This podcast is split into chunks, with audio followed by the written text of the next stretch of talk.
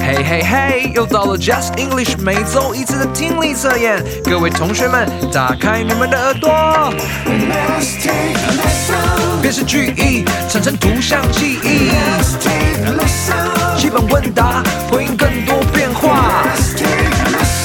言谈理解，沟通没有界限。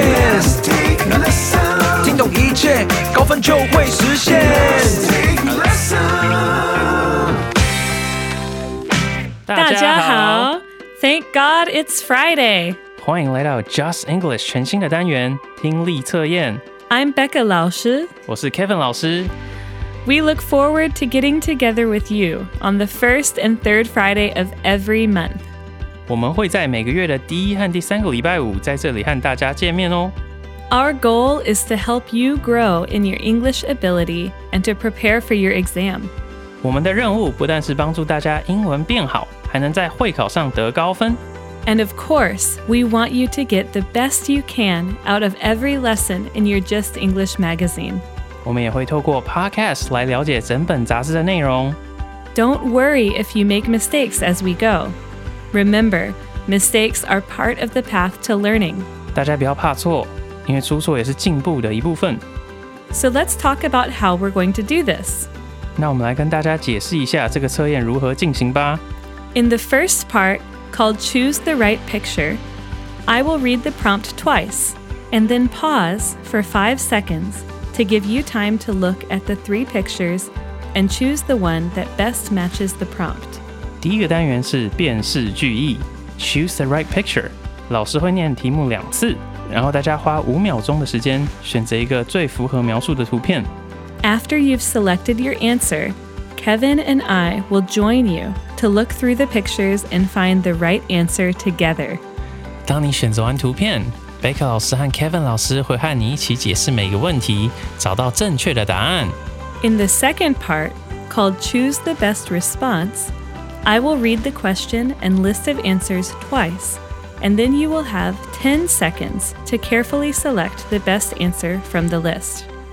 第二个单元是基本问答，Choose the best response。 贝卡老师一样会为大家念两次题目，然后大家花十秒钟选一个最适合的回应。 Like the first part, after you've chosen your answer, we will go through the list of choices with you together to see which one is the best response for the question. 就像刚刚第一单元一样，当你选择最适合的回应以后，贝克老师和 Kevin 老师会向你解释每一个选项。 Are you ready to start? 你准备好了吗？ Let's Let's go! go!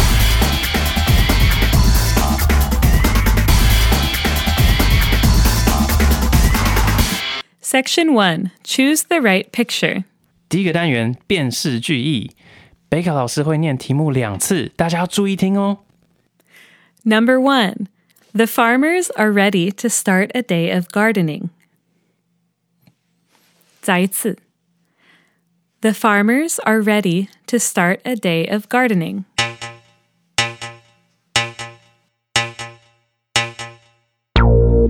大家都选择好了吗？那我们要听第二题喽。 Number two, the girl is happy after she received a gift on Valentine's Day. 再一次 The girl is happy after she received a gift on Valentine's Day. 大家请作答。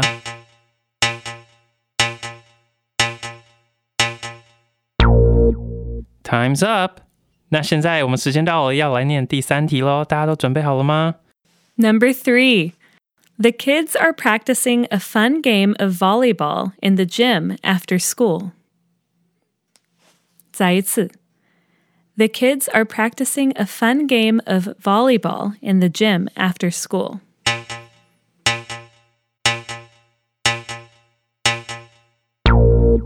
大家都选好了吗？那我们现在回到第一题，来看一下哪一个才是正确的答案。我们再重复一次第一题的题目：The farmers are ready to start a day of gardening. 农夫们准备要开始一天的工作喽。Gardening 在这边是指耕作的意思。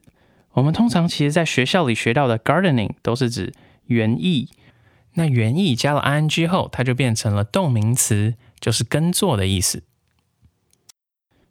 In addition to gardening, there's two other key words in this statement farmers and ready to start. Kevin, would you mind explaining these key words and how they relate to the pictures in the question? Sure, Becca. 除了 gardening 以外呢，贝卡老师还说这里面有两个关键字，一个是 farmers，另外一个是 ready to start。在这里，farmer 是有加 s 的，所以是复数，代表不止一个人。 那 ready to start 呢，则是代表一天准备要开始。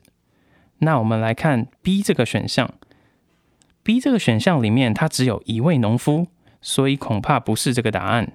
那如果我们再看 C 这个选项呢，就会看到这两位农夫手里都拿着农作物，好像已经一天完结了，所以这样子看起来就不会是 ready to start。透过删去法，我们就会发现 A 选项可能才是最正确的，所以正确的答案就是 A。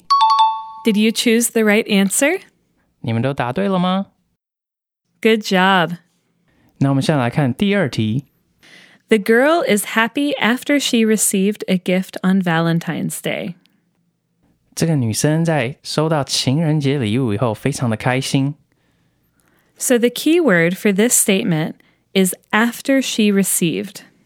这个 keyword 在这边呢，就是在她收到礼物之后。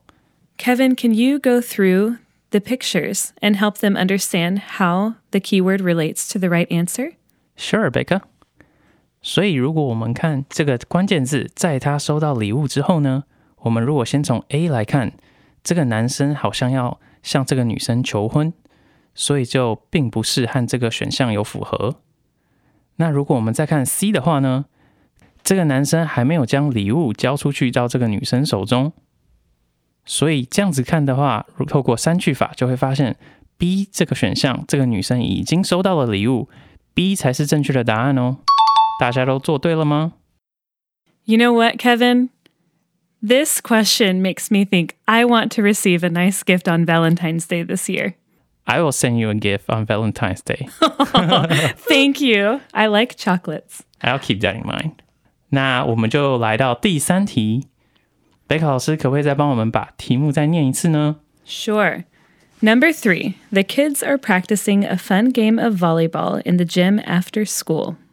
这些小朋友在放学以后，在 gym 这个地方练习了一场很有趣的排球。我们一起来看 gym 这个字。gym 这个字，我们通常听到都是用在健身房这个地方，但其实 gym 这个字也有体育馆的意思哦。所以其实这是在说这群小朋友在哪里呢？是在体育馆里面练习排球哦。All right, yeah, Kevin, you just explained one of the key words. Another key word in this statement is kids. Oh，OK 所以贝卡老师又补充了另外一个 keyword，在这个题目里面就是 kids。kids 是什么意思呢？kids 就是小朋友的意思。所以这样子的话，我们就可以来看一下下面的三个选项。选项 A 里面呢，里面的确是小朋友，但是他们好像并不是在 gym 这个地方打排球。选项 B 呢，是一群大人在海边打排球，所以它既没有符合呃小朋友的条件，也没有符合在体育馆里的这个条件，所以看起来 B 好像也不是正确的答案。那我们就剩下 C。C 的确是一群小朋友，然后在体育馆里面打排球，所以正确的答案就是选项 C。你答对了吗？Are you ready to move to the next section? 所以接下来我们就要进入第二个单元——基本问答，Choose the best response。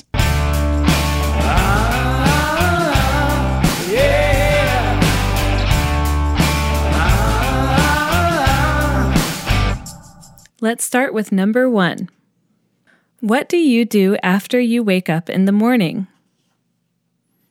再一次. What do you do after you wake up in the morning?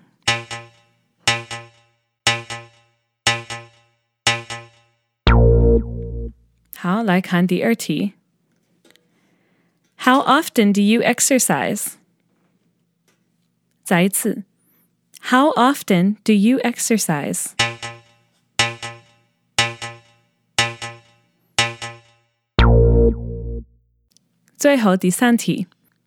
It's a bit cloudy outside. I'm nervous it will rain and we won't be able to go outside. 再一次. It's a bit cloudy outside. I'm nervous it will rain and we won't be able to go outside.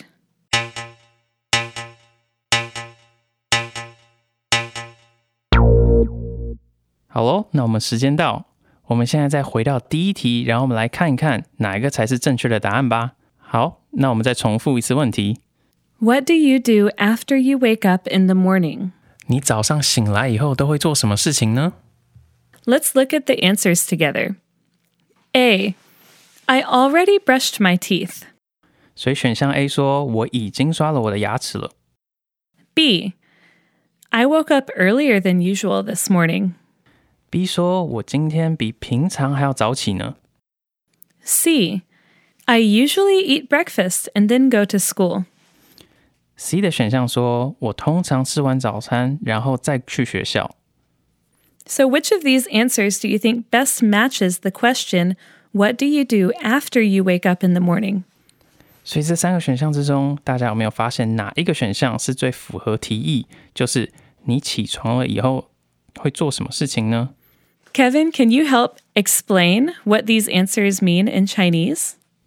A 的答案是我已经刷完我的牙齿了。 如果我们看这里说刷牙看起来好像是正确的，可是它的语义却有点奇怪，因为题目是问说当你早上起床以后在做什么，但是 A 的选项却说我已经刷牙了，所以这样子的讲法就是不对的哦。Oh. Let's look at B.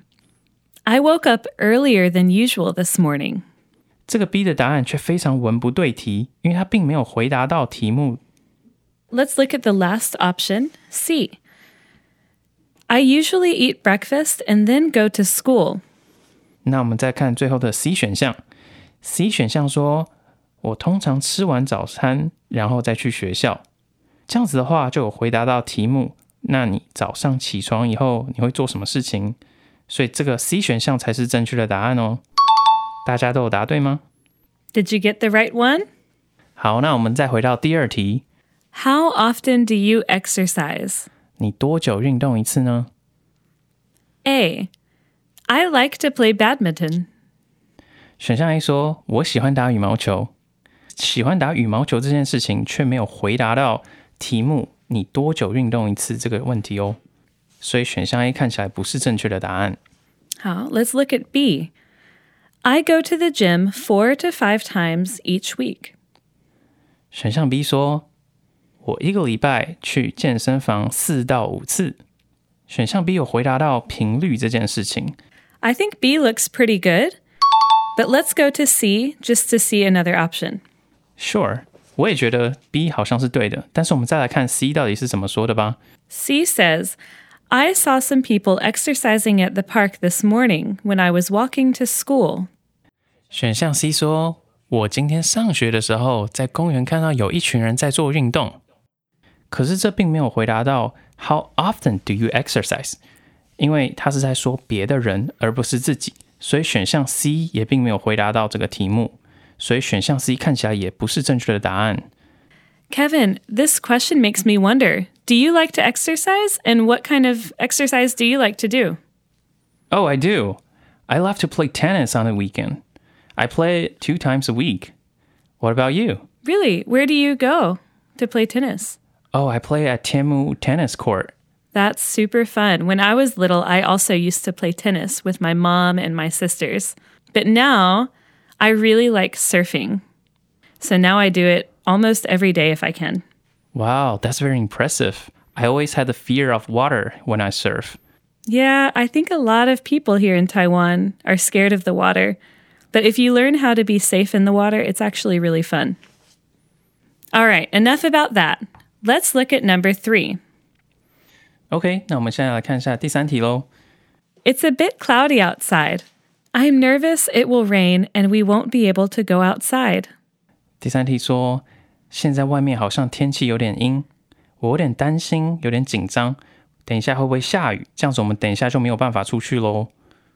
Let's look at A. You can check the weather on the website. 那我们先看选项 A。选项 A 说， 你可以在网站上查询一下现在的天气。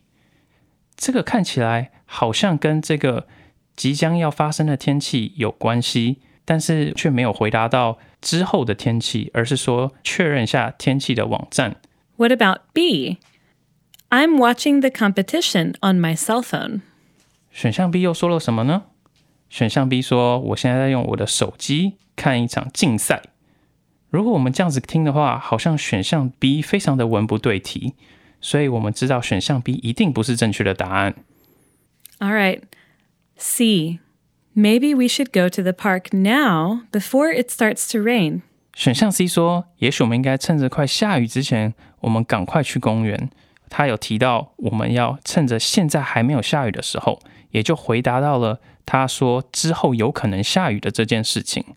这样子看起来的话，选项 C 才是最正确的答案哦。所以选项 C 才是正确的答案。大家都有答对吗？ We hope you learned something new today. 我们希望大家今天都有在英文上有进步哦。 If you have any questions, you can look at the translated answers in the back of the magazine for more help. 如果大家还有不理解的地方，大家可以翻到杂志的后面，我们有中文的翻译页。 And next Friday, David and Emmeline Laoshi will help you with Section 3 of the listening test. 下个礼拜五，David 和 Section Three 言谈理解的部分，大家持续锁定 Just English Take a Listen This has been Just English Let's Take a Listen. We hope you have a great weekend. See, See you, you, next time. time.